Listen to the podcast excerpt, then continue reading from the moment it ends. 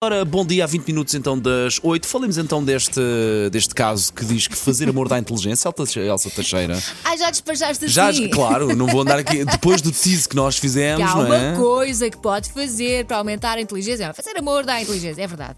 Diz uma equipa de investigadores que hum, fazer amor estimula a inteligência, portanto, ah, parece que potencia a criação de neurónios e aumenta as capacidades intelectuais. Se não quiser, pode escolher ah, meditar, eh, jogar xadrez, aprender a tocar um instrumento musical, que tem o mesmo efeito. Mas. Portanto, isto no fundo é: bom, o que é que me apetece? Vou jogar xadrez, tocar violino, tocar piano ou fazer amor? Cada um sabe de si. O que é que me apetece agora? O que é que está aqui no relógio? Nós não vamos julgar as preferências das pessoas, Paulo. Nós só estamos Não é aqui a, espe- a sobre- pôr a informação.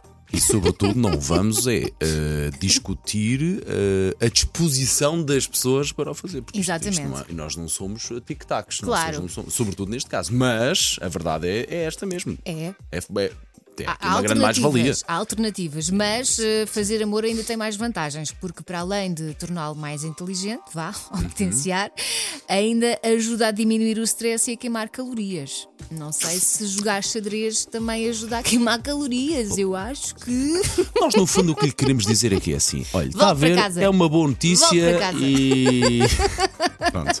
Aliás, faça assim: volte para casa, vira-se para a sua cara a metade. Diz, Oi, gatinha. põe esta música a tocar e deixe, deixe fluir. É isso. E diga-lhe: olha, amor, sabes como é que se chama esta música? All I Wanna Do is Make Love to You. E depois deixa seguir, mais E nem nada. precisa dizer que vai da nossa parte.